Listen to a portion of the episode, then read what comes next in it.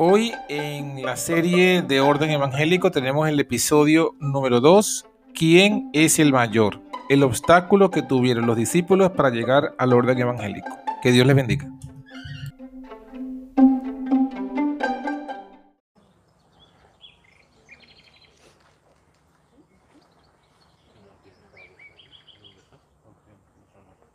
Bueno, vamos a cantar el himno Firmes y Adelantes en el 313, ¿no? No. 378 en el antiguo. 378 en el himnario antiguo. No me quiere cocinar. Bueno. La música no va. Si quiere alguien poner música. Sí, ahora. La está buscando la hermana, mírale.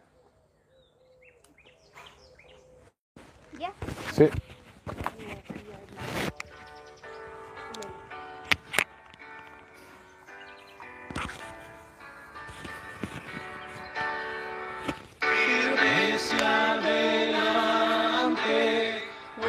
fuertes de la fe, sin temor alguno, que Jesús nos ve, jefe soberano.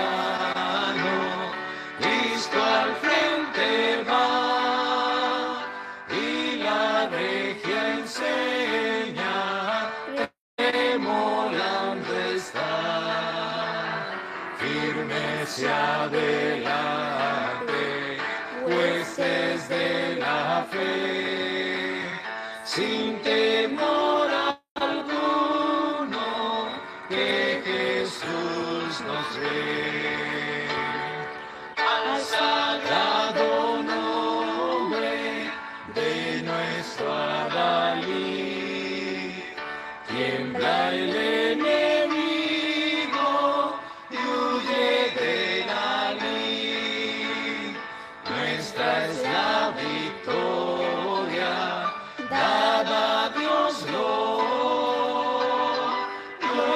Amen.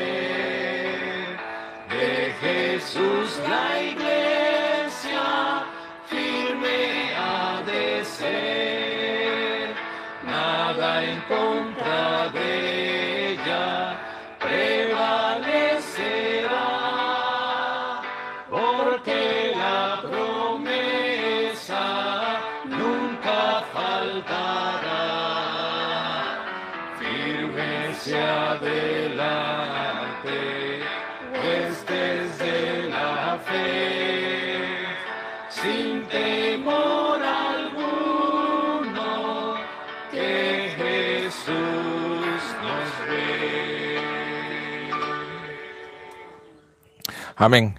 La lectura bíblica la encontramos en el libro de Mateo, capítulo 16.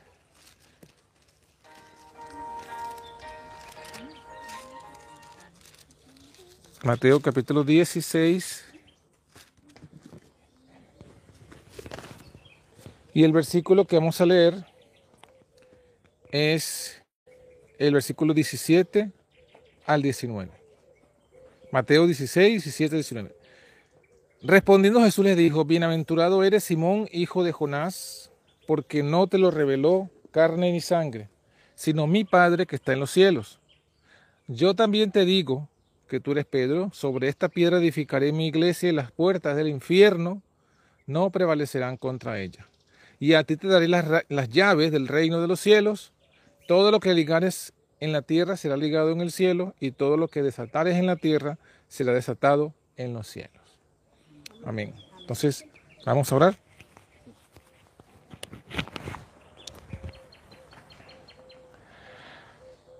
Bondadoso Padre que estás en el alto cielo, damos gracias por la oportunidad maravillosa de reunirnos aquí con los hermanos que han venido desde Lleida y todos los que han venido de otros lugares. Gracias también porque has puesto en el corazón de los hermanos Shema y Tatiana ofrecer su hogar para que hoy se convierta en esta casa de oración. Y especialmente invocamos, Padre, tu presencia, como lo hemos invocado en la escuela sabática también ahora que te hagas presente en medio nuestro, santifiques la reunión, santifiques nuestras mentes y corazones y que en el estudio de tu palabra seamos todos, todos edificados, edificados para vida eterna. Te pedimos estas bendiciones en el nombre de Jesús. Amén.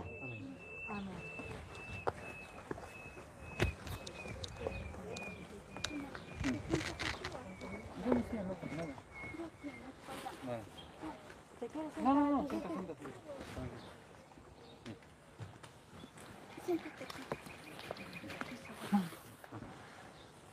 Más puede traer. Bueno, damos gracias, ¿verdad? A Chema y a Tiana que nos han facilitado este hermoso lugar que Dios les ha dado, que Dios los ha bendecido. Amén. Esta queda siempre puerta abierta para ustedes con confianza, toda la confianza, cuando quieren pueden venir. Amén, lo sabemos que sí, muchas gracias. para que molestamos, nada, nada. ¿Vale? Amén, muchas gracias. Vengan cada sábado por nosotros, puerta abierta. Amén, qué bueno. Sí. Eso solo es eh, poco a poco. poco a poco hemos conseguido este. Porque si llueve, por ejemplo, podemos... Claro, claro. Ahora falta hormigón y todo es un poco, pero... Bueno. Sobre la mancha. Sobre la mancha. Dios irá bendiciendo, ¿verdad, Débora? Sí. Bueno. Porque nos entrábamos Sí, sí. Era misión mía era este. Ah. Que todos hermanos podemos cómodos sentar. Bueno, ya pronto estará listo. Si Dios quiere. Sí, sí. muy bonito. Está muy bonito en la casa, sí. También damos gracias pues a los hermanos que han venido, a la hermana Rosín, que viene desde, de la Débora, la hermana Rosín, que viene desde Holanda todavía. Sí, de Holanda, sí, para los que no conocen, viene de Holanda. Es también hermana de la fe, así que, y de plena confianza, así que siéntase pues como en familia. Gracias. Ah, y el sábado pasado se bautizó, correcto. Así que está recién nacida en la fe. Estoy nuevita. También tenemos aquí, le damos la bienvenida al hermano Xavier, su esposa Aura y su hija Brisa, que también vienen desde Tortosa. Y bueno, ¿En Tortosa? Sí. ¿En Tortosa, Tortosa? Tortosa. Son tortosinos. Llevo mucha relación allí en Tortosa. Ah, mire. Sí, También damos la bienvenida a la hermana Hortensia, que ya sí es de aquí de Lleida, también nos está acompañando. Que Dios la bendiga. La hermana Olivia, con sus dos pequeños, una porque está por aquí y el otro que está allá detrás de ella. Bienvenida, hermana. Gracias por acompañarnos. Bienvenida. Y a la hermana Migdalia con su hija Nicole, bienvenida. Y también la hermanita Débora. y nuestra paparazzi. Sí. Bueno, eh, hemos cantado, ¿verdad? Un himno muy bonito que, que habla de que hay que permanecer firmes y adelante. Que somos huestes de la fe. Y eso es como para que tengamos pues conciencia de lo que somos, ¿no? Y leímos el texto que estaba allí en Mateo. Vamos a, volver allí de nuevo. Mateo, bueno, también saludamos a los que no estoy viendo, que están seguros allí en, en YouTube. No tengo el móvil, lo estamos usando para la transmisión. Disculpen, ¿verdad? Eh, saludamos a todos los que están conectados. Eh, y bueno, gracias por también estar allí, ¿no? Decíamos que íbamos a ir a Mateo capítulo 16, en el que leímos, donde eh, Jesús habla de su iglesia. ¿Sí? Se lo dice a los discípulos, a los apóstoles. Especialmente la conversación la tiene con Pedro. Y le dice a Pedro, bienaventurado eres, porque no te lo reveló carne ni sangre. ¿Qué no le reveló carne ni sangre? ¿Qué fue lo que le reveló el Padre? Lo que él había confesado en el 16, cuando Pedro le dijo, tú, Jesús, eres el Cristo, el Hijo del Dios viviente. Y Jesús le responde entonces, no te lo, bienaventurado eres, no te lo reveló carne ni sangre, te lo reveló mi Padre. Y tú eres Pedro, y sobre esta piedra, sobre esta piedra cuál? La confesión de Pedro, la confesión de que, de que Jesús es el Hijo de Dios. Edificaré mi iglesia. Las puertas del infierno no prevalecerán contra ella. Entonces, esa palabra hay que memorizarla. Hay que guardarla en lo más profundo de nuestra memoria, que se nos olvide cualquier otra cosa excepto esto, porque aquí Jesús nos está diciendo y nos está advirtiendo que ninguno de los problemas, peligros, circunstancias, apostasías, persecuciones, nada de lo que iba a venir, que ya Él lo sabía con ojo profético, ya Él lo anticipaba, nada de eso iba a poder prevalecer contra la iglesia. Que evidentemente el diablo iba a emplear todas sus armas espirituales y humanas para tratar de destruir esa iglesia, pero que no iba a poder. Y bueno, eh, lo que yo quiero que hoy analicemos un poco es el complemento de lo que estudiamos la semana pasada acerca de, de la historia de la iglesia pasada, cómo arroja luz sobre los desafíos de la iglesia que tenemos al presente. Vale decir por si alguno lo ha olvidado o para que todos lo recordemos, que cuando Jesús habla de iglesia, aquí, Él ya lo ha definido. Él ha dicho, por ejemplo, en Mateo capítulo, aquí mismo, en este libro, pero dos capítulos más adelante, en el capítulo 18, Él dice en el versículo 20, donde están dos o tres reunidos en mi nombre, estoy yo en medio de ellos. Y eso es lo que es la iglesia. Entonces, no tengan duda, no tengan duda, no tengan duda que aquí, ¿qué somos? Somos una iglesia, somos la iglesia de Cristo. Es ciertamente que no estamos registrados, que para el Estado no existimos, etc. Pero para el cielo somos iglesia. Estamos congregados aquí en el nombre de Cristo y por por esta palabra que Él no miente, entonces Él está aquí en medio nuestro. Y el deseo de Él es conducirnos, como ya lo hemos leído, en medio de todos estos conflictos, en medio de los ataques del infierno, conducirnos victoriosos, prevalecedores hasta el fin, hasta cuando veamos, ¿no? Aquí eh, Shema y su familia, Tatiana, van a ver, ¿verdad? tienen un espacio amplio, van a ver cuando Cristo venga, si están aquí, o lo, verán desde las montañas si estamos huyendo. Pero lo vamos a ver. Esa es la promesa. Y tenemos que tener esa, esa, esa, en la fe.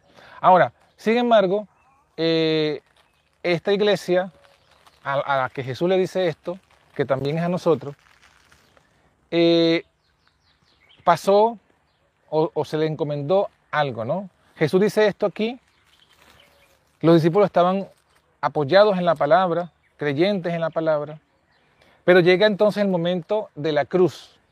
Llega el momento cuando Jesús tiene que entregar su vida. Y en ese momento eh, no lo entendían mucho los discípulos. Y cuando Jesús es entregado, dice la palabra que eso fue para los discípulos un chasco. Cuando cuando fue llevado eh, preso, fue un chasco. Vamos a ir al libro de Mateo, al Evangelio de Mateo, acompáñenme en la Biblia, en el Evangelio de Mateo. Eh, en el capítulo 26,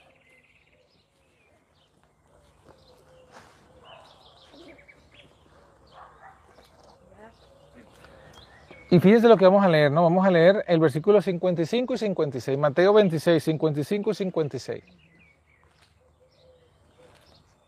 Estamos a lo que vamos a leer es justo en el momento cuando llegan los sacerdotes con los eh, guardias del templo para llevarse preso a Jesús. Lo encuentran en el monte de Getsemaní.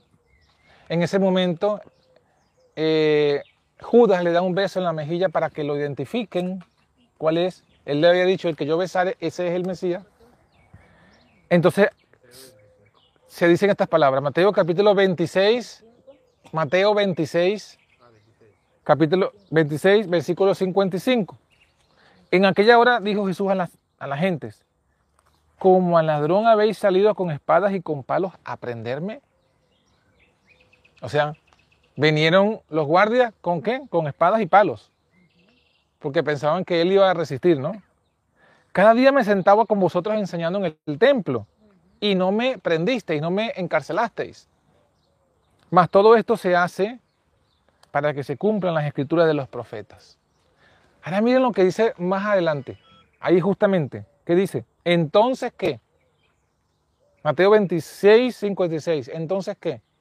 Los discípulos huyeron dejándole. Los discípulos, los discípulos huyeron dejándole.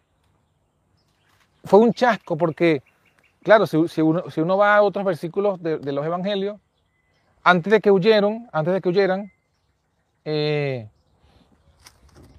Pedro había tomado una espada, le había cortado la oreja al siervo del sumo sacerdote, se llamaba Malco,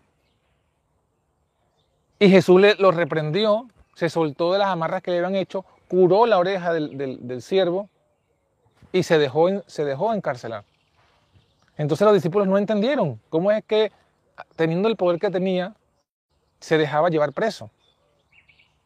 Entonces eso fue lo que chasqueó y por eso es que los discípulos, dice aquí, todos los discípulos huyeron. Pedro huyó, Juan huyó, Mateo, todos, todos, los doce discípulos lo dejaron y huyeron. Fue un chasco. Fue un chasco en la cruz. Fue un chasco que lo llevaran preso para ellos. Fue un chasco que lo, que lo, que lo enjuiciaran. Fue un chasco que lo condenaran a muerte. yo, porque los discípulos huyeron, pero hubo a Juan como que después como que volvió para verlo de lejos qué es lo que pasaba con Jesús. Pedro también intentó volver. Por eso fue que lo identificaron y él tuvo que maldecir. Para, no, no, yo no conozco a ese hombre, fue cuando lo negó tres veces. Pero hubo por lo menos Juan estuvo viendo qué era lo que ocurrió, qué es lo que ocurría. Gracias. Eh, pero eh, Juan viendo todo lo que pasaba fue un chasco. Cómo lo condenaron a muerte, decíamos. Cómo luego Pilato también confirmó la sentencia de muerte. Y cómo la gente, el populacho, cuando Pilato abrió la oportunidad para que la gente clamara para que liberaran a Jesús, cómo la gente que había visto los milagros de Jesús, finalmente inclusive este, dijo, crucifíquenle, ¿no? liberen a Barrabás. ¿Y, qué, hago con Jesús? Preguntó Pilato. Bueno, que lo crucifiquen. Y finalmente lo crucifican y muere. Y cuando, cuando ven allí, pues, el cuerpo allí inerte de, Jesús fue, un total chasco para los discípulos.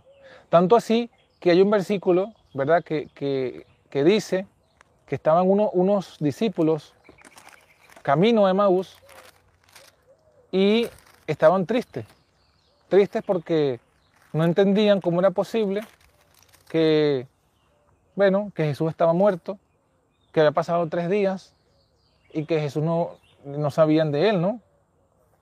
Ese, ese, ese evento los tenía pues a ellos eh, tristes.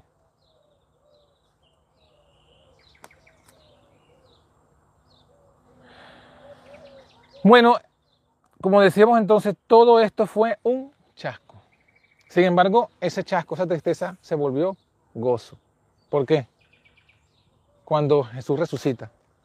Cuando Jesús resucita y los discípulos comienzan uno a uno a enterarse, Juan, Pedro, bueno, la primera que se enteró de la resurrección de Cristo fue quién? María. ¿María cuál? María Magdalena la, que dice que había sacado de ella siete demonios Jesús. Bueno, ella fue la primera, llevó la noticia a, los discípulos Juan no se lo creía, salió corriendo, pero tampoco también fue corriendo. Había mucha duda.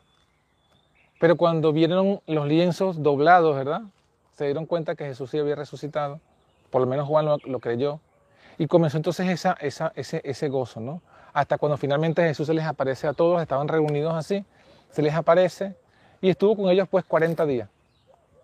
40 días allí, confirmándole para que se dieran cuenta. Muchas veces les pidió de comer, comió delante de ellos pan, pescado, miel. Sí, Tomás le metió los de, o sea, ellos no se lo creían, o sea, no se lo creían. Entonces, bueno, y vemos cómo, digámoslo así, fue el primer cumplimiento de esas palabras de Jesús, de que, la, de que el diablo que estaba detrás de la muerte de Jesús, los fariseos también, quisieron destruir a Jesús y a la iglesia, porque ellos querían conservar su, su supremacía religiosa y, y pensaron que si mataban a Jesús acababa todo. Cuando Jesús resucita, la iglesia también resucitó, prácticamente, porque estaba abatida, resucita la iglesia y se, y se anima, y Jesús tuvo 40 días con ellos en la tierra resucitado para que ellos, o sea, para que no dudasen de que no fue un sueño, de que no fue una alucinación, de que sí, que Jesús fue pues algo real. Y eso nos lleva a Hechos de los Apóstoles capítulo 1, que justamente eh, así comienza el relato de Hechos de los Apóstoles. Hechos de los Apóstoles capítulo 1, versículo 1 dice, en el primer tratado, o oh Teófilo, te he hablado de todas las cosas que Jesús comenzó a hacer y enseñar, hasta el día en que habiendo dado mandamiento eh, por el Espíritu Santo a los apóstoles que escogió, fue recibido arriba. A los cuales, miren el versículo 3, a los cuales, después de haber padecido, o sea, después de haber sido crucificado, muerto y resucitado, se presentó vivo, con muchas que pruebas indubitables. Para los que son ateos o incrédulos, la resurrección de Jesús es la mayor prueba de su divinidad y de la veracidad de la Biblia. Se presentó vivo y bien lo que dice, con pruebas indubitables, apareciéndoseles por cuánto tiempo? 40 días. 40 días. O sea, desde que Jesús resucitó, que fue el día 15, según el calendario judío, el 15 del, mes de Nisan, el 15 de abril del primer mes, estuvo con ellos 40 días. Hablándoles ¿qué? del reino de Dios. Y entonces él les manda, les da un mandamiento, versículo 4. Estando juntos les mandó que no se fuesen de Jerusalén, sino que esperasen qué cosa? La promesa del Padre. Porque Juan a la verdad os bautizó con agua, pero vosotros seréis bautizados con Espíritu Santo no muchos días después de estos.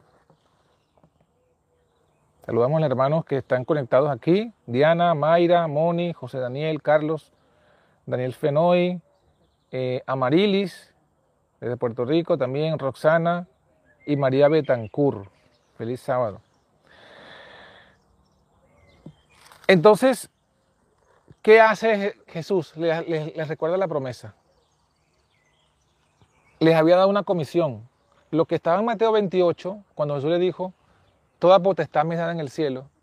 Eso fue, se lo dijo Jesús después que resucita. Y poco antes de irse al cielo, les dan una comisión, un mandamiento. Y por todo el mundo, ¿qué cosa? Predicando el Evangelio a toda criatura. A todos los gentiles. Bautizándolos en el nombre del Padre, del Hijo y del Espíritu Santo. Enseñándoles que guarden todas las cosas que os he mandado. Y he aquí, yo estoy con vosotros todos los días hasta el fin del mundo. Se repitió la promesa, pero cuando Jesús le dice a los apóstoles, estaré con vosotros todos los días hasta el fin del mundo, ¿se refería solamente a los apóstoles? No, porque los apóstoles murieron. ¿Cómo van a estar? Jesús sí que está todos los días, pero los apóstoles ya no están. Entonces cuando él le dice eso, también está pensando en ti, Rosín. En ti, hermana Livia. En ti, Chema. Está diciéndote, yo estoy contigo todos los días ¿Hasta cuándo? Hasta el fin del mundo, contigo también, Débora. Y, y, le, da esa comisión de ir a predicar. Por tanto, si la promesa es para nosotros, la comisión también es para nosotros. De ir por todo el mundo. Y el hecho de que estemos aquí, ¿verdad? En España, en Lérida, que el Evangelio este lo estemos estudiando aquí, es cumplimiento de esa promesa, de ese mandato. Porque esto, eso que le dijo Jesús se lo dijo en Jerusalén. Y estamos muy lejos de Jerusalén. No solamente lejos geográficamente, sino estamos lejos en el tiempo de cuando fue dicho esto. O sea que se ha cumplido esa promesa. Y esto es parte del cumplimiento de la promesa. Ahora, Él les dice, antes de que cumplan esa promesa o ese mandato, perdón, Él les dice, ustedes necesitan algo. Para poder, porque eran 12, en ese momento, eran 12, bueno, no 12, ya Judas se había eh, apostatado, en ese momento eran 11, pero eran 11 apóstoles, pero eran, en cuanto a educación mundana, eran eh, pescadores. Había uno que había sido eh, tributo, ¿no? que había sido, que había estudiado finanzas, por así decirlo. Era publicano. De resto, no habían tenido ninguna educación formal. En cuanto a dinero, ¿cuánto tenían en las cuentas del Banco Central de Roma o de Jerusalén? Cero denario. No tenían dinero. Y sin embargo tenían esta comisión de ir por todo el mundo. Para ir a todo el mundo hay que pagar pasaje, hay que pagar comida. Sin embargo, ellos no dudaron porque Jesús les dijo que lo que necesitasen les iba a proveer. Y bueno, eh, sin embargo, sin embargo, antes de que fuesen en esa comisión, él les dijo, tienen que esperar la promesa del Padre. ¿Cuál era la promesa del Padre que necesitaban? El Espíritu Santo. Ahí está diciendo, necesitan ser bautizados con el Espíritu Santo. Aquí prácticamente todos estamos bautizados en agua. Pero aún nos falta un bautismo. ¿Cuál bautismo nos falta? El del Espíritu. Y nos falta ese bautismo, ¿para qué? Para cumplir esa comisión. Saludamos también a Oscar, que se ha unido, José Ramón Padilla, Orfa Casado y Miguel Ángel Calvi. Estamos ahí en Hechos de los Apóstoles capítulo 1. Bueno, yo digo que se han unido porque han escrito, lo mejor estaban desde hace rato y ahora es que han escrito. Nosotros, por supuesto que todo lo que, lo que, lo que hemos dicho, comer, beber, recursos, para hacer todo eso se necesita. Pero aún algo más importante se necesita. Y es lo que le dice Jesús a los discípulos, que también se nos dice a nosotros. La promesa del Padre, el Espíritu Santo. Entonces ellos, acuérdense que el Pentecostés significa, es una palabra griega, latinizada españolizada. Pero su origen viene de penta. ¿Alguien sabe lo que significa penta? Cinco, cincuenta. ¿Por qué le llama Pentecostés a esta, a, este, a esta fiesta? Porque esta fiesta vendría 50 días después de la Pascua. Entonces fíjense, Jesús estuvo, ya lo leímos, con los discípulos. ¿Cuánto tiempo leímos? 40, 40 días. Entonces, ¿cuántos días faltaban desde que Él se fue porque estuvo 40 y después se fue al cielo. Desde que se fue hasta el Pentecostés, cuando finalmente cayó, 10 días. O sea que cuando Jesús le dice, seréis bautizados no muchos días después, realmente eran 10 días exactos. 10 días. 10 días, 10 mandamientos. 10 días, 10 mandamientos. ¿Cuántos días pidió Daniel como prueba de la reforma pro salud? 10 días también. Diez días para que hubiese el cambio. Y aquí diez días también les dice que vendría, bueno, no le dice diez días, dice no muchos días después. Ellos en esos diez días se prepararon. Eso fue lo que hablamos la semana pasada. ¿Se prepararon cómo? Bueno, leímos que se prepararon, se unieron en el aposento alto, empezaron a orar, a rogar, oración y ruego unánimes, dice, con todas las mujeres. Y María también estaba allí, la madre de Jesús. Entonces estaban en oración, en arrepentimiento, se estaban arrepintiendo de sus pecados. Los discípulos, ¿cuáles pecados? Uno de los pecados que tenían los discípulos. Y lo digo esto, quizás para que nos vayamos entendiendo un poco, es que hay, un, hay una, esta historia que estamos contando, estos eventos fueron históricos, reales y concretos, pero también son proféticos, son tipológicos. Porque así como los discípulos esperaron el, el Espíritu Santo, ese bautismo en el Pentecostés, nosotros también tenemos que buscar el bautismo del Espíritu Santo. ¿Y cómo se le llama eso? En, el caso de los discípulos, al Pentecostés se le llamó la lluvia temprana. Y para nosotros, ¿qué, ¿cuál es el nombre? Lluvia tardía. Lluvia tardía. También tenemos una comisión nosotros. Los discípulos era ir a todas las naciones, a todos los gentiles.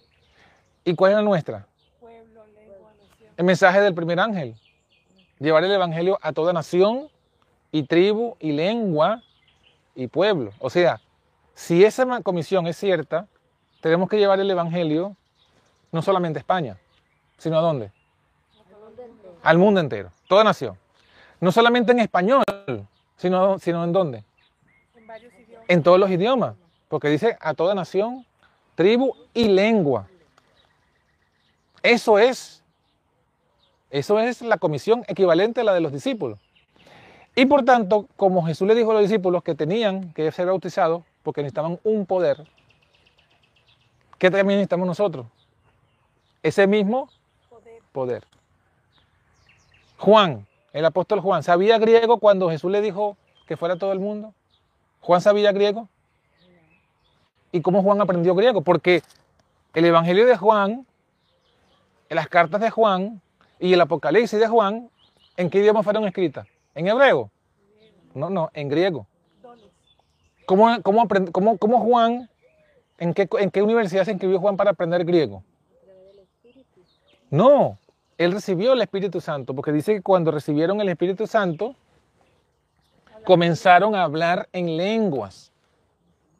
Lo dice Hechos de los Apóstoles capítulo 2, versículo 4. Todos fueron llenos del Espíritu Santo y comenzaron a hablar en otras lenguas, como el Espíritu les daba que hablasen. Ese fue el poder porque ellos tendrían que escribir, inscribirse en un curso o gente que nunca había estudiado, estos eran, como dijimos, pescadores, ¿no? Nunca habían estudiado en su vida formalmente, quiero decir, y cómo iban a, aprender otra lengua. Tenían entonces que recibir ese don, ese poder. Entonces, ellos se preparan para recibir ese poder y la preparación fue arrepentimiento, decíamos.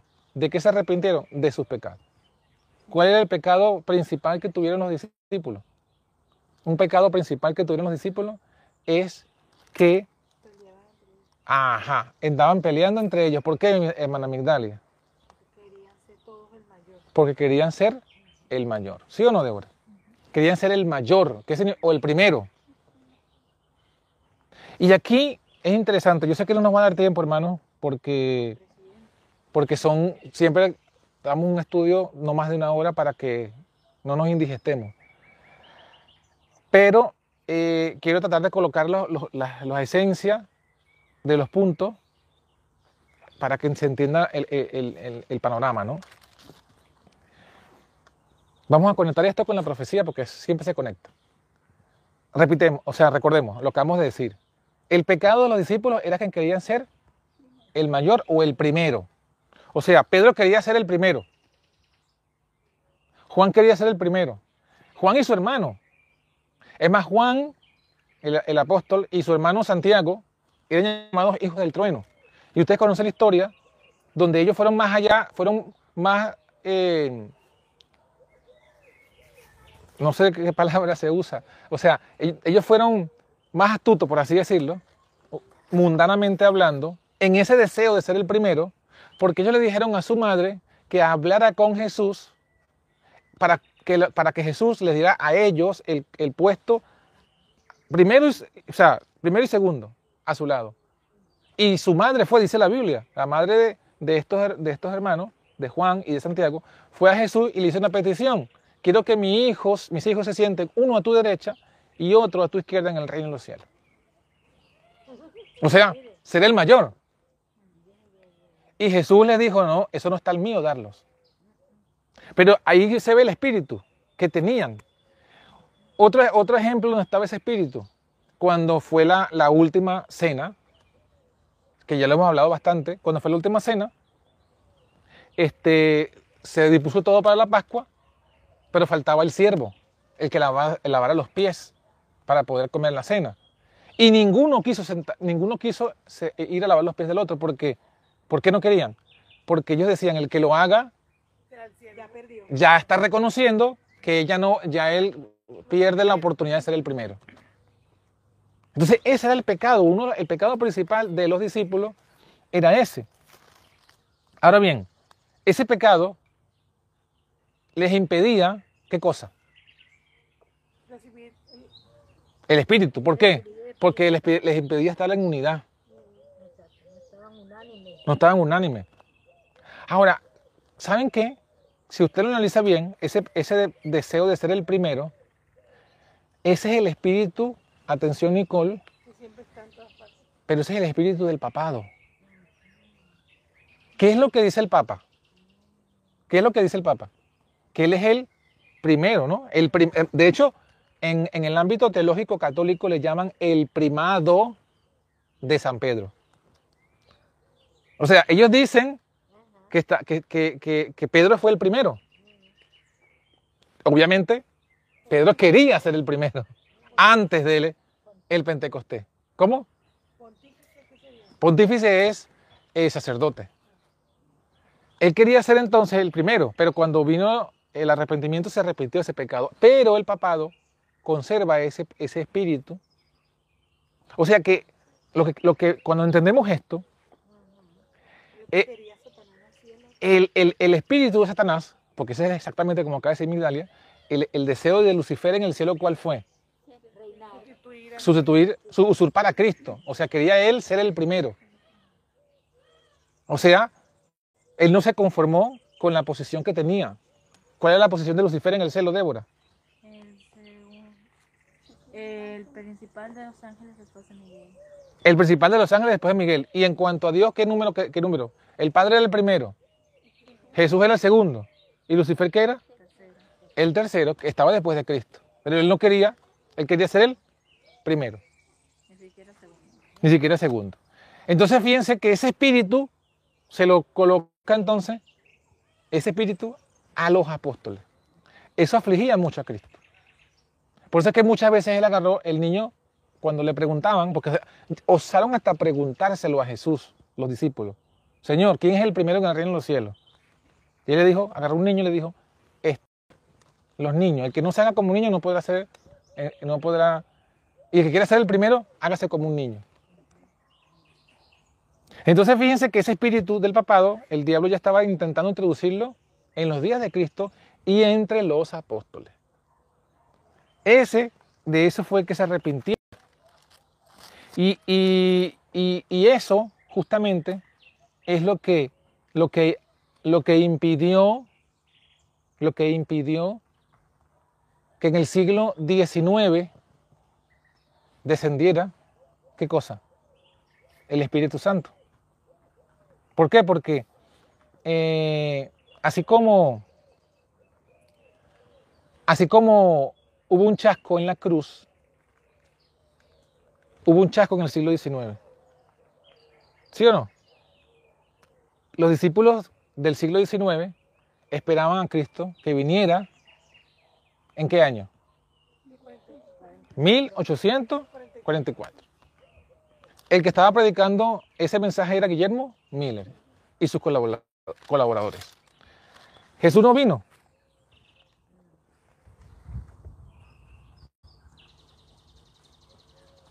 Jesús no vino y eso fue un chasco también, porque muchos habían vendido sus casas, muchos habían vendido sus, terrenos, y no porque lo vendieron para, para disfrutarse el dinero, vendieron el dinero y y lo pusieron a los pies de los apóstoles, así como pasó en el Pentecostés. Pero en este caso, los apóstoles eran los pioneros. Lo pusieron allí para que ellos usaran de ese dinero para predicar. Y imprimieron folletos, viajes, todo eso. Y Jesús no vino, entonces fue un tremendo chasco. Y bueno, eh, luego que la iglesia también hizo lo que hicieron los apóstoles. ¿Qué hizo la iglesia? o, los, discípulos de aquel entonces, los, pioneros, ellos también se reunieron en ese asunto como una, una reunión de unidad, para buscar esa unidad, como los apóstoles. Los apóstoles se reunieron e hicieron tres cosas que estudiamos la semana pasada. Arrepentimiento, oración, oración y arrepentimiento. Y también hicieron, ¿qué cosa? ¿Se acuerdan? Repararon el orden evangélico. Cuando ellos escogieron el sustituto de Judas. Porque Judas había apostatado. Entonces ellos encuentran en la Biblia que debe otra persona tomar su obispado. Lo, leímos, está allí en Hechos de los Apóstoles.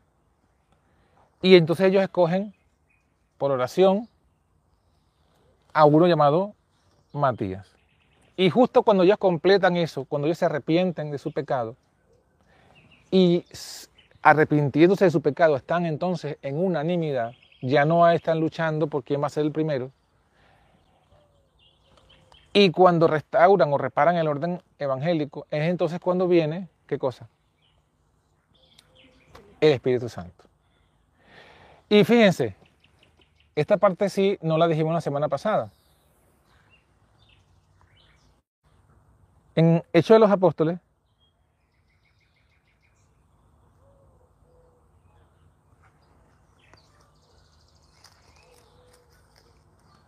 capítulo 1, versículo 8, ¿qué encontramos? Recibiréis en el poder del Espíritu Santo, que vendrá sobre vosotros. ¿Y me estaréis testigos en dónde? En Jerusalén. Miren el orden. Jerusalén. Judea. Segundo lugar. Tercer lugar, ¿cuál? Samaria. Y cuarto lugar, lo último de la tierra. Cuando ellos reciben el Espíritu Santo, se cumple esto. Fíjense, fíjense. De hecho, los apóstoles capítulo 2 reciben el Espíritu Santo. Y cuando reciben el Espíritu Santo, ¿dónde dan testimonio, Migdalia? En Jerusalén.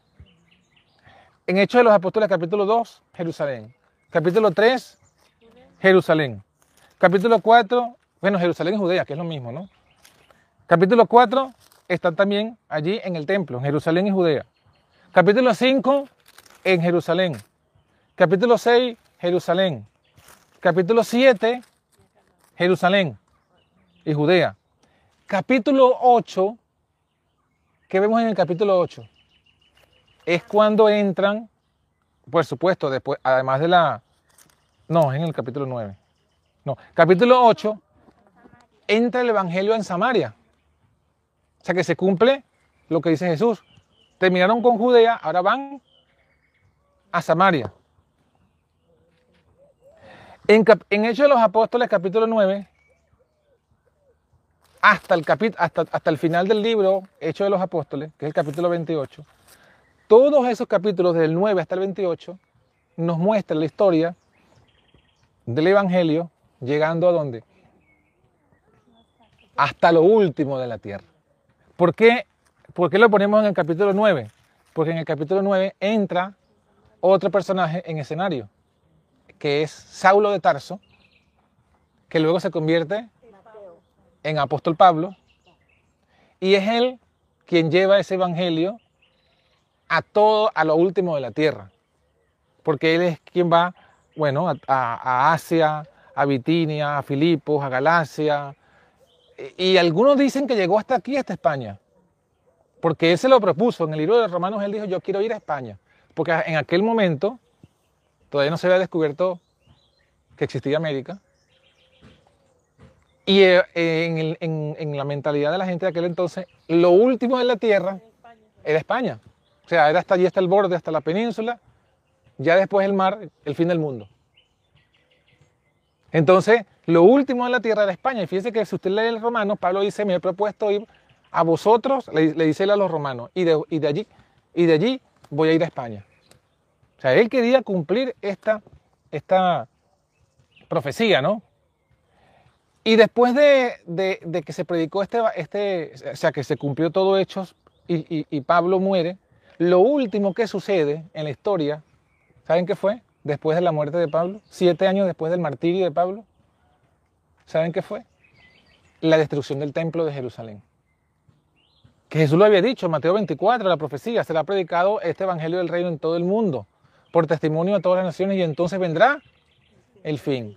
¿Y cuál fue? Entonces es cuando él dice, cuando vean la abominación asoladora, pues están allí, huyan a los montes, porque ha llegado el fin. Y eso fue la destrucción del templo. O sea que le, hemos visto aquí una secuencia de eventos que ustedes ya saben que esto es profético, porque la destrucción del templo, ¿qué simboliza o qué tipifica? La destrucción del mundo, que va a ser señalada por qué punto. La destrucción de Jerusalén fue señalada por qué? Por la abominación asoladora en el lugar santo. Eso señalaba la destrucción del templo. Y la destrucción del mundo, que es simbolizada por la destrucción de Jerusalén, ahora en este tiempo, ¿cuál será la señal de que ha llegado el fin del mundo? ¿Cuál será esa abominación asoladora en el lugar santo? La ley dominical, ¿no? Cuando pongan la ley dominical, eh, esa, es, esa, es, la señal de la del mundo. O sea que, que todo lo que sucede en Hechos de los Apóstoles, todo lo que hemos resumido en Hechos de los Apóstoles, es una profecía también de lo que hemos de hacer nosotros antes de la ley dominical. Pero asimismo, como se cumplió la promesa de recibiréis poder del 1.8, también recibiremos ese poder. Exacto, y así como, así como eh, los apóstoles cumplieron esa comisión con el poder del Espíritu Santo y se cumplió en ellos esa promesa y la necesitaban para cumplir esa comisión, nosotros necesitamos la lluvia tardía para dar ese fuerte pregón, porque yo, yo le puse aquí, miren, esa predicación en, Judea, en Jerusalén, Judea, Samaria y hasta la última en la tierra, lo resumí, fuerte pregón apostólico. El fuerte pregón de los apóstoles. Y nosotros también tenemos que dar un fuerte pregón. Pero para dar el fuerte pregón necesitamos la lluvia del Espíritu Santo. O sea que... Eh, y para recibir, ahí va hoy, eso, muy bien, para recibir ese poder necesitamos cumplir con la condición de la unanimidad, de arrepentirnos. ¿Arrepentirnos de qué? Ajá, pero específicamente de el pecado de que yo quiero ser el protagonista. Yo quiero ser el primero. Yo quiero, yo quiero que las cosas, miren, ¿cómo se manifiesta ese espíritu de ser el primero? Yo quiero que las cosas se hagan como yo quiero que se hagan. Y si no se hacen así, yo no sigo, me voy, yo lo hago, yo lo hago solo a mi manera. Como yo creo, como yo pienso. Como yo creo, como yo pienso. Si yo hago, si yo, yo, yo estoy en el grupo, yo estoy aquí en el grupo. Si el grupo hace las cosas como yo digo, bien. En el momento que este grupo no lo haga, entonces yo me voy y lo hago a mi manera, como yo quiero que se haga. Exacto, pero ese es el espíritu de ser el primero. De ser el primero. ¿Por qué? Porque, bueno, queremos imponer nuestra voluntad o nuestra forma de hacer las cosas. Y eso es lo que, o sea, nosotros nos encontramos ahora mismo, no nos encontramos, nosotros no nos encontramos en el, en, el Pentecostés. Ni siquiera nos encontramos en el aposento alto. Estamos atrás. Estamos ahí todavía en, en que se está manejando ese espíritu de querer ser el primero. Pero lo que, sí, podemos es tomar la decisión de, bueno, vamos ahora al, aposento alto. Vamos a buscar esa unidad. Vamos a buscar de no ser el primero. Vamos a buscar de, de andar en unanimidad, en, en oración, en arrepentimiento, y lo otro que, que se ve aquí, en reparar el orden evangélico. ¿Por qué? Porque el orden evangélico está relacionado con la unidad.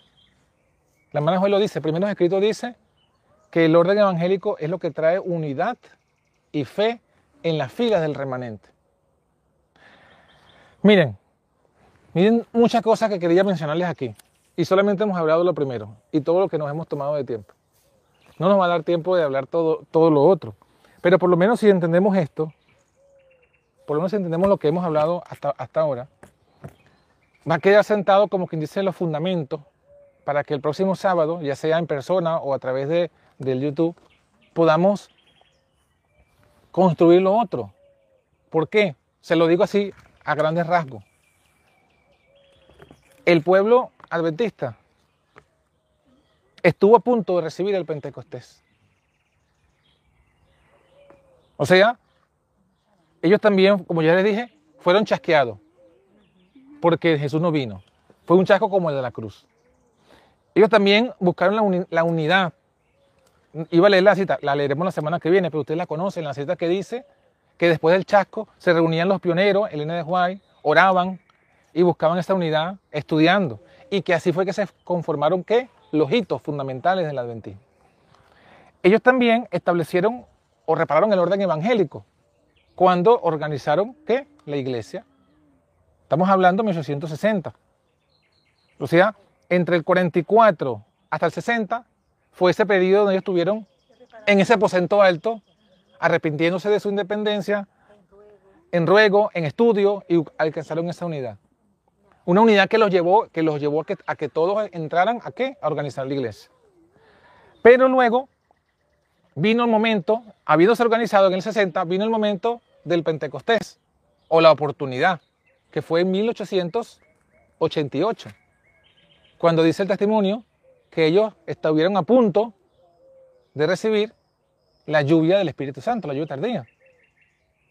Pero aquí yo dibujo una línea punteada de lo que pudo haber sido si hubiesen recibido el mensaje que hubiese venido el fuerte pregón, como los discípulos tuvieron el fuerte pregón después del Pentecostés. Pero en lugar de, de, de venir el fuerte pregón, como rechazaron el mensaje, vino una serie de caídas un retroceso. ¿Cuál fue el retroceso? Rechazaron cada uno de los puntos que habían avanzado, fueron rechazados. O sea, rechazaron el mensaje. Rechazaron luego el orden evangélico. Y entraron en la apostasía omega. Esa, esa, cita, perdón, sí la quiero leer por lo relevante. Miren, solamente esa cita, que nos va a terminar de dar la, idea, para lo menos para dejarla planteada. Hay una cita que habla de la apostasía omega y escuchen bien los elementos que va a decir y se van a dar cuenta de dos puntos fundamentales, dos puntos. Dice, estos mensajes selectos, tomo 1, página 237. El enemigo de las almas ha procurado introducir la suposición que había de realizarse una gran reforma entre los adventistas del séptimo día. ¿Una gran qué? Reforma. ¿Entre quiénes? Los adventistas. Pero esa idea venía de Dios o de quién venía? Del enemigo. Ahora miren la, la idea del enemigo. Y que esa reforma consistiría, y oigan bien estos dos puntos, aquí están los dos puntos, consistiría en renunciar a las doctrinas que están en pie como las columnas de nuestra fe. Entonces, el primer punto de la, reforma satánica o de la reforma omega sería renunciar a las doctrinas que están en pie como las columnas de nuestra fe. esas doctrinas que, que establecieron los pioneros y Elena de Guay estudiando. Segundo punto, y, dice la cita, y que había de comenzar un proceso, oigan la palabra, de reorganización. ¿Qué es reorganización? ¿Qué significa reorganización? Volver a organizar. Ahí está, volver a organizar. Pero si ya estaba organizado de una forma y yo lo reorganizo, ¿qué estoy haciendo? Estoy organizándolo, ciertamente, pero con un orden diferente distinto. Esa es, según esta cita, los dos puntos de la apostasía omega. Después habla de, en detalle cómo se cumplirían todas esas cosas, pero los dos puntos centrales de la apostasía omega son renunciar a las doctrinas originales y reorganizar. Yo le puse aquí, miren, Si yo renuncio, vamos a ver, a ver si lo logro explicar rápidamente. Lo estamos estudiando ahorita en la escuela sabática. El pueblo adventista, ¿de dónde vino? De todas las iglesias. Vino de la iglesia católica, de la iglesia bautista, ¿sí o no? Ellos vinieron y fueron chasqueados. Y leímos o, o mencionamos que después de ese chasco comenzaron a estudiar juntos para establecer las doctrinas. ¿Qué significa? Cada uno cuando vino de sus iglesias, el que vino de la iglesia católica y el que vino de la iglesia evangélica, trajo, aceptó, aceptó una verdad. La verdad de que Jesús venía en el 44, basada en Daniel 8:14, los 2300 tardes y mañana. Pero trajo, como dice Aura, con su mochila. Esta mochila había doctrinas de su iglesia. Ejemplo, los católicos y evangélicos trajeron el, domingo. Vamos a hablar primeramente de lo que es más fácilmente entendible. Trajeron el domingo, todos eran guardadores del domingo. Otros trajeron sus ideas de que se podía bautizar a los niños recién nacidos. Traje- Trajeron qué cosa? La Trinidad. Cuando ellos se unen y se, y se- y se- y se estudian y se van limpiando de esos errores, llegan a los fundamentos. Entonces los fundamentos es separarse del vino de Babilonia. Y cuando los pioneros se organizan, ¿qué es? Ajá. Pero también saben qué es eso? Es salir de Babilonia. Porque ¿qué significa Babilonia? Ah, por un lado, Babilonia significa doctrina errónea. Y por otro lado, ¿qué significa también Babilonia? Lo dijeron ahorita. Confusión. Desorden. Es decir, es decir, que el pueblo adventista cuando sale de, Ba- de Babilonia, sale del vino de Babilonia y sale del orden de Babilonia. Es decir, sale de la doctrina de Babilonia y sale de la organización, porque la iglesia católica está organizada o no está organizada. Claro que está organizada. ¿Y cuál es su orden? Ahora, ahora, ahora vamos a conectar los puntos. ¿Cuál es el orden en la organización de la Iglesia Católica? ¿Cuál es el primero? El orden, el orden. ¿Cuál es? El orden es que el Papa es el primero sobre todos. Ese es el primado de Roma. Y a partir de allí todo se, todo se gobierna. Por eso es que lo que el Papa diga, desde el punto de vista de la doctrina católica, es infalible, se llama la infalibilidad del Papa. Entonces, le hago esta breve paréntesis para que entendamos que cuando la mano Juan menciona que la apostasía omega era renunciar a las doctrinas que habían establecido y reorganizarse, entonces era renunciar a las doctrinas fundamentales para volver a las doctrinas de Babilonia, Las que traían. las que traían. Por eso es que, por eso es que vuel- vuelven a la Trinidad. Y por eso es que está la profecía de que volverán el domingo. Y cuando habla de la, de la que se establecería una nueva organización, es que, es que renuncian a la organización del orden evangélico que establecieron para volver hacia el orden babilónico. Eso es, o sea, eh, eh, en otras palabras, es un retroceso. Por eso es que cuando Elena White en profecía B dice, corremos el riesgo de convertirnos en qué? Hermana ¿Hermana de quién? de Babilonia. ¿Por qué? Porque iban a abrazar el vino de Babilonia y el orden de Babilonia. Entonces, conclusión, nosotros, ¿dónde nacimos? Espiritualmente hablando, ¿en qué iglesia? La, la primera vez que entramos en el adventismo, ¿dónde entramos? En la de la apostasía. Entramos en un adventismo ya apostatado, con el vino de Babilonia y con el orden de Babilonia.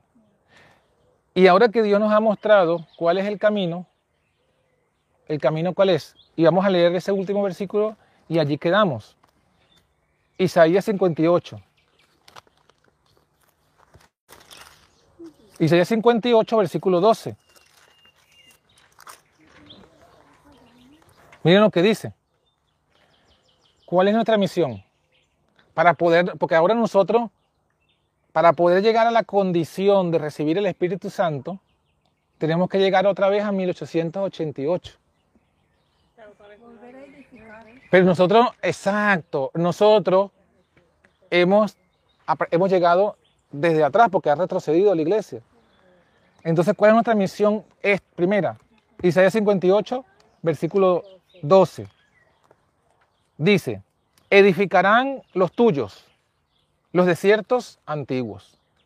Los cimientos de generación y generación levantarás. ¿Qué significa los cimientos? Las bases. Los hitos, las bases, los fundamentos. Y será llamado, ¿qué dice? Reparador Ah, reparador. Noten la palabra que fue la que usamos la semana pasada, reparador.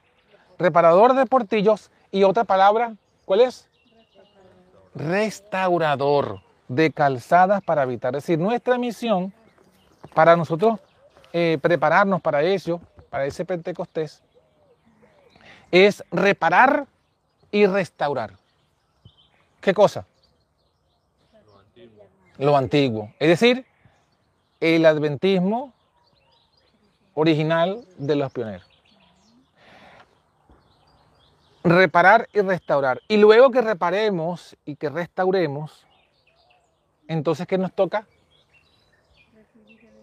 Vencer, muy bien, exactamente, que es recibir el Espíritu, que significa vencer donde nuestros padres fracasaron. ¿Dónde fracasaron? Los pioneros iban bien. ¿Y dónde fue que fracasaron? 1888. Porque vino, vino el mensaje y lo rechazaron. Ahí fue que fracasaron. Y ahí fue que vino el descalabro, el tropiezo, la caída y el retroceso. Entonces nosotros tenemos que restaurar lo que estaba y luego que está restaurado, es como decir, imagínense una casa. Imagínense una casa que tiene, la, imagínense que esta casa hay una casa aquí entre estos cuatro árboles. Y se levanta la casa. Y luego viene la potestad omega y la derrumba. Bueno, primer paso, restaurar lo que estaba, la casa. Y luego, no, no, reparar y restaurar. Ya lo logramos. Ahora ampliar. Que eso fue lo que, sería en ese caso vencer donde los padres fracasaron. O sea, ellos no pudieron avanzar en el 88. Bueno, nosotros después que reparemos y restauremos, avanzar y, con, y ahí sí, y con ese poder conquistar la tierra prometida. Y esto no podemos hacerlos, hacerlo cada uno por su lado. Tenemos que estar juntos, unidos. Que hermano John es imperfecto, seguro, si no pregunten la Migdalia de sus hijas. Pero todos somos imperfectos. ¿Y qué significa eso? ¿Qué tenemos que hacer uso de eso? Ya que todos somos imperfectos, ¿de qué tenemos que hacer uso? De un elemento que no se menciona mucho, pero que es una de las características del remanente. La paciencia de los santos. Necesitamos paciencia. Paciencia para esperar a John García, para esperar a Aura, para esperar a Hortensia, para esperar a, Migdalia, a Olivia, a todos. Porque todos tenemos algo en lo que, necesitamos que nos tengan paciencia. Y hay una cita que, buscaré después en los testimonios, donde Elena de White dice que cuando se está predicando la verdad presente, entonces que nos fijemos, nos centremos en el mensaje para poder avanzar. Porque si nos fijamos en el mensajero, nos vamos a quedar estancados. Claro, es correcto. Pero entonces ahí está, hermano, ahí está. Eh, dejamos el plato servido, dejamos los fundamentos establecidos. Esto yo quiero que la semana que viene lo profundicemos con cita, con lámina, pero por lo menos se lo dejé allí planteado. El camino se ve, creo, claro. Los pasos que tenemos que dar se ven, creo, claros. Ahora está de nuestra parte hacer, hacerlo. Ciertamente los discípulos tuvieron ese pecado, seguramente nosotros también tenemos ese pecado. El pecado de que queremos ser el primero, queremos que las cosas se hagan como decimos que tenemos que hacerse. Pero no es así. Tenemos nosotros justamente que, hacer como los apóstoles, dejar a un lado eso, unirnos en oración y preguntarle al Señor, Señor, ¿qué hago? ¿O qué hacemos, mejor dicho? ¿Qué hacemos? ¿Cómo lo hacemos? cuándo lo hacemos. Y que sea Dios quien responda. Y cuando estemos seguros que es Dios, entonces ahora sí avanzamos. Si nosotros avanzamos según nuestras propias ideas, nos vamos a llevar golpes. Hay muchas historias en la, en la peregrinación de Israel que cuando ellos fueron a la batalla, sin, sin esperar que Dios le dijera, hubo muerte, hubo fracaso. Esto es lo que puede ocurrir si nosotros nos lanzamos a actuar sin esperar la orden. Nosotros no somos eh, generales, somos soldados todos, incluyéndome. ¿Quién es el único general y capitán? Jesucristo. Entonces tenemos que esperar la orden del capitán. Y para eso tenemos que orar, preguntar, Señor, ¿cuál es la orden? Fíjese que Josué, que fue el que estaba al frente de Israel, sin embargo él tenía que orar y esperar que Dios le diera las órdenes de batalla. Y entonces era cuando venía y decía, mira, Dios me dijo, vamos allá. Pero luego fueron, una vez fueron a Ai y todos fueron, bueno, todos no, una gran parte murieron. Él oró y le dijo, levántate, no me, no me, no me, no me digas nada. Ustedes fueron a la batalla sin haberme preguntado y por eso fueron a la batalla teniendo entre ustedes eh, eh, no, anatema. Hay anatema entre ustedes. Por eso es que yo no lo pude bendecir y fracasaron. ¿Pero por qué? Porque él no preguntó primero antes de ir a la batalla. Entonces, conclusión, eh, tenemos que, eh, nuestro, el paso nuestro es buscar ese, eh, reunirnos como aposentos altos para buscar arrepentirnos de ese pecado, de querer la supremacía y avanzar en lo otro que hicieron en el aposento alto los discípulos, que es el orden, reparar, restaurar ese orden evangélico entre nosotros. Cuando lo hagamos, tengamos la certeza, tengamos la certeza que si esto lo hacemos, Dios nos va a dar su Espíritu Santo. No porque lo diga yo, es porque está en la palabra. Y como dice la, la, misma Biblia, Jehová no es hombre para arrepentirse. O sea, Dios lo va a hacer. Entonces, ¿quieren el Espíritu Santo? ¿Seguro? ¿Quién quiere? ¿Quién? Con ánimo, venga. Con ánimo. ¿Seguro? ¿Tú quieres, Nicole? Queremos todo. ¿Tú, Débora? Hermanos que están aquí en, en YouTube, ¿quieren?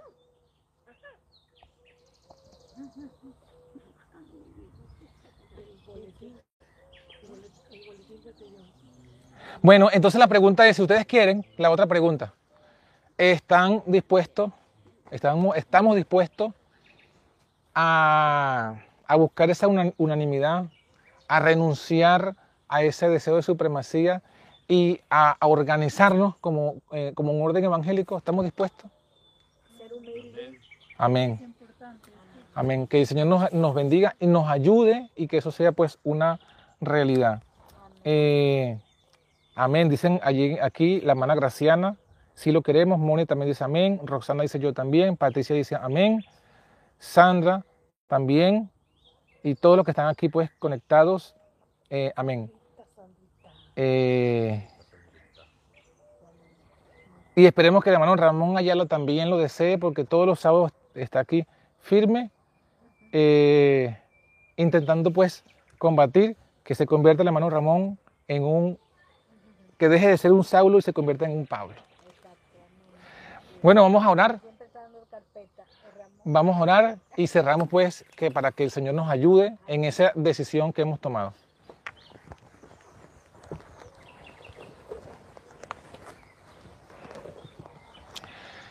Bondadoso Padre que moras en lo alto, tú has escuchado a cada mente, a cada labio, a cada corazón que ha decidido que ha entendido, que tú le has dado entendimiento de esta palabra y que ha decidido dar su parte en, en, ir al aposento alto, en buscar la unanimidad, la oración, el ruego, en el arrepentirnos de nuestros pecados, de supremacía, de querer ser el mayor o el primero, o de no tener paciencia con nuestros hermanos y el deseo también de dar el paso de el orden evangélico, de no trabajar independiente sino unido, unido conforme a los dones y al orden que tú estableciste. Porque queremos tu espíritu. Queremos tu espíritu porque lo necesitamos. Porque en nosotros está la conciencia de la gran comisión que nos has dejado y la conciencia de que somos humanamente lo más débiles para poder cumplir esa labor. Pero nos aferramos a la historia en el que vemos también cómo lo hiciste con tus apóstoles y queremos también hacerlo nosotros. Queremos, Padre, por supuesto, con toda humildad, queremos ser los apóstoles del siglo XXI.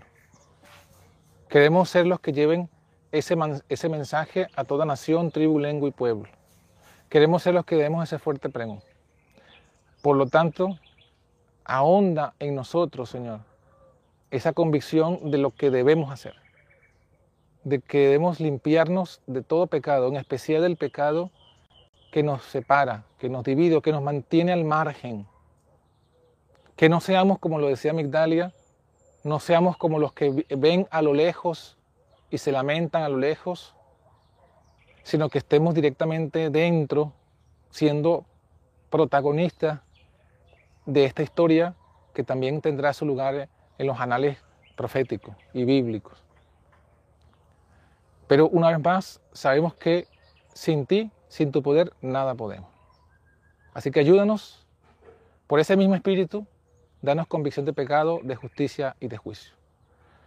Que podamos, Señor, cada uno, como los apóstoles, escudriñar nuestros corazones y ver en qué hemos manifestado o en qué estamos manifestando ese deseo de supremacía o en qué pecado nos mantiene atados y que cuando lo encontremos, sepamos, Señor, que hay arrepentimiento, hay fe, está la justicia de Cristo para limpiarnos de todo pecado.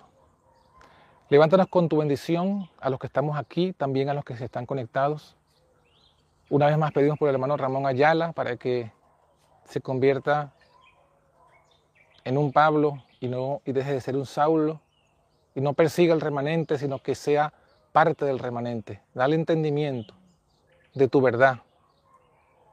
Dale entendimiento de que tú levantaste a los pioneros y los llevaste a esas verdades. Y que todas las cosas que hoy día se dicen no es más que apostasía omega. Que este resto de sábado sea de bendición aquí en este hogar. Te pedimos que bendigas este hogar, Señor, que nos ha acogido, a sus habitantes, lo bendigas con la mayor bendición primera que es el Evangelio en sus vidas, en su casa, en sus hijos.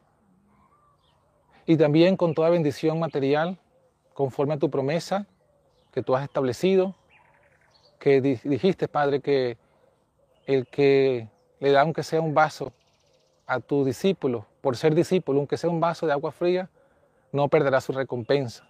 Pues aquí nos han dado bastantes vasos de agua fresca, nos han acogido y ahora vamos a comer, así que Señor bendíceles también en lo que necesiten. Y Padre, que todos juntos queremos experimentar esa unidad, que nos convirtamos en esa familia, no solamente de nombre, sino de hecho y en verdad.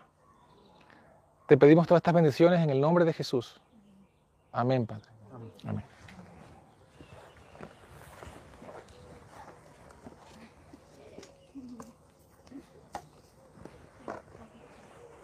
Bueno, bendiciones, que se despidan los hermanos allí.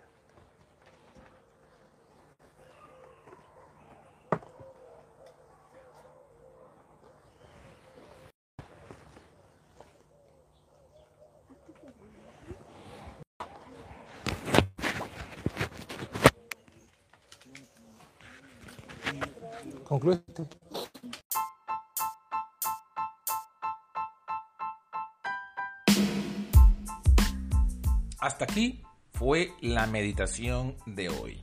Si te ha gustado este episodio, dale me gusta. Suscríbete a nuestro canal de la Antorcha Profética y compártelo con todos tus amigos. Así no se perderán ningún contenido del que estaremos compartiendo diariamente por aquí.